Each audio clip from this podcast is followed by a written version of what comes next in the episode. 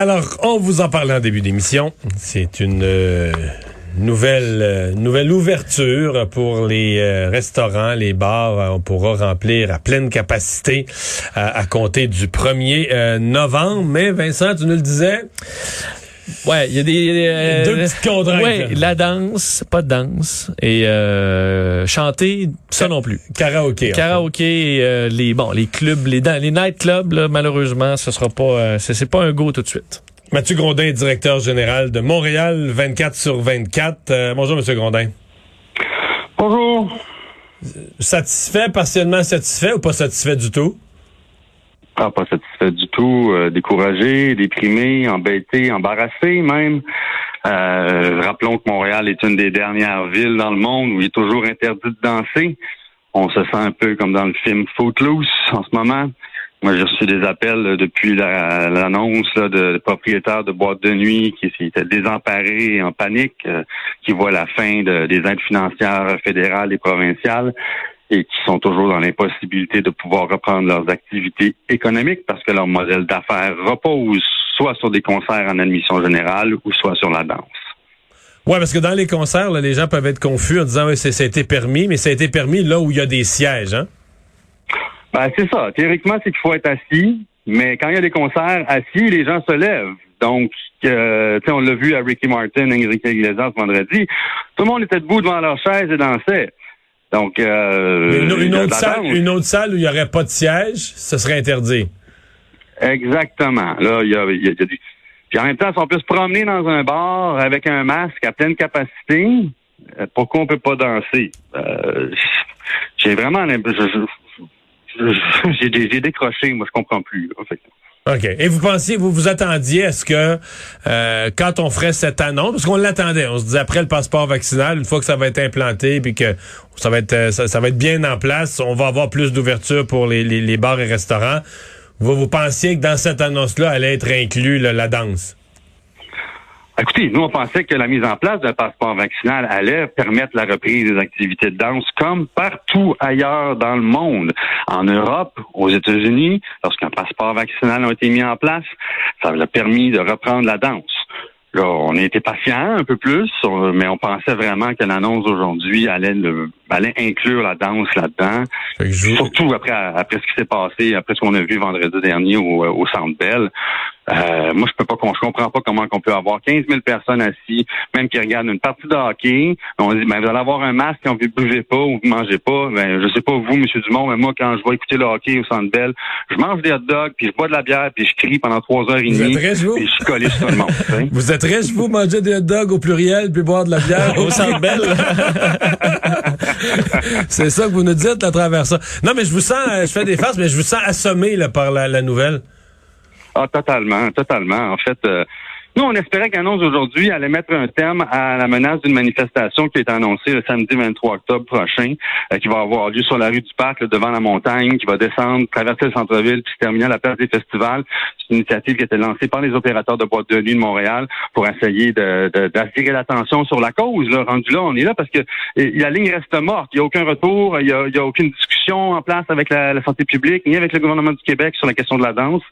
Euh, donc, on pensait vraiment que cette annonce-là allait euh, mettre un terme à cette menace de, manifestation-là. Il semble qu'elle va devoir aller de l'avant et, que les, moyens de pression vont continuer, euh, vont continuer de s'accumuler. Euh, je pense qu'il y, a des. Moi, ce que les échos que j'ai, c'est qu'il y a des boîtes de nuit qui disent ben nous, on va arrêter d'écouter rendu là, puis on va faire, on va rouvrir là, parce que sinon c'est la faillite. Donc.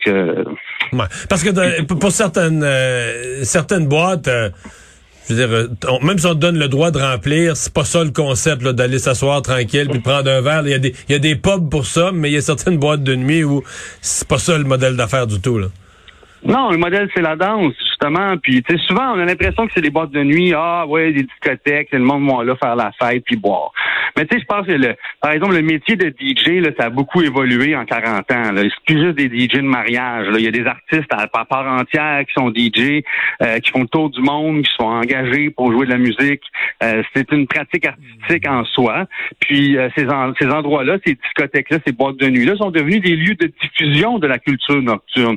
Donc, on se sent vraiment un peu méprisé, puis on pense qu'il y a encore beaucoup de préjugés contre la, vie nocturne. C'est un petit peu ça le message que ça nous envoie. Puis ça envoie le message aussi, je trouve, un très mauvais message, qui est que ben, les vaccins puis le passeport vaccinal, finalement, on n'y croit pas tant que ça parce que ça n'a pas l'air de protéger assez, même avec un masque. Fait que c'est, je, suis découragé. Découragé.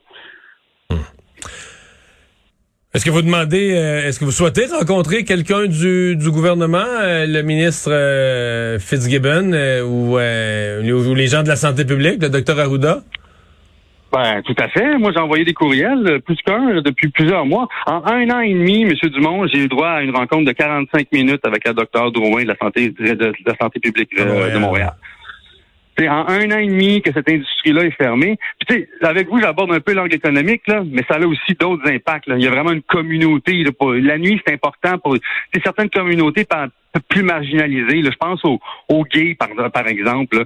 Souvent, c'est leur première famille, ça. Donc, les impacts en santé mentale là, sont beaucoup plus grands chez les gens qui étaient habitués d'avoir une grosse vie sociale dans la vie nocturne. Moi, dans la dernière année, j'ai deux amis qui sont décédés de, de, de, de, suicide slash overdose, on ne sait pas trop, parce que on le sait, il y a de la consommation qui se fait dans ces endroits-là.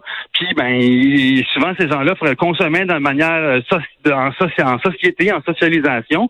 Puis là, ben, ils ont continué de consommer tout seul chez eux, puis ça, ça crée ça crée. Donc, tu sais, je pense qu'il y a comme un... Il y a la COVID, oui, mais il y a tous mhm. des, effets collatéraux, tout ça, puis on dirait que c'est des problèmes de santé publique, ça aussi. En ce moment, là, la vie nocturne, là, elle existe toujours. Elle n'existe juste pas dans les bars et dans les boîtes de nuit. Mais il y a plein de parties illégaux qui, se, qui, ont lieu dans des, terrains en friche, des bâtiments abandonnés, des sous-sols, ou dans lesquels il n'y a pas de, il y a pas de porte de sortie, il n'y a pas de porte de secours, il y a des risques d'incendie accrus, il n'y a pas de toilettes, il n'y a pas de passeport sanitaire, il n'y a pas de masque, il n'y a pas de distanciation. Donc, tu sais, est-ce qu'on attend qu'il y ait un accident avant que ça se passe? Moi, j'ai des échos qu'il y a des gens qui organisent des parties en ce moment dans les canalisations de Montréal. Faut se descendre par une échelle, tu sais. À un moment donné, là, est-ce qu'on peut changer là, notre approche prohibitionniste pour passer vers plus une approche de réduction des méfaits? On sait que ça va se passer. Donc, comment est-ce qu'on fait pour que ça se passe le mieux possible dans le meilleur des mondes possibles? Puis en ce moment, ben, il y a comme une espèce d'aveuglement volontaire. Ah, pas de danse, pas de karaoké. OK. N'empêche pas que les gens dansent et chantent de toute façon. C'est très clair. Mathieu Grondin, merci beaucoup. Merci. Au revoir.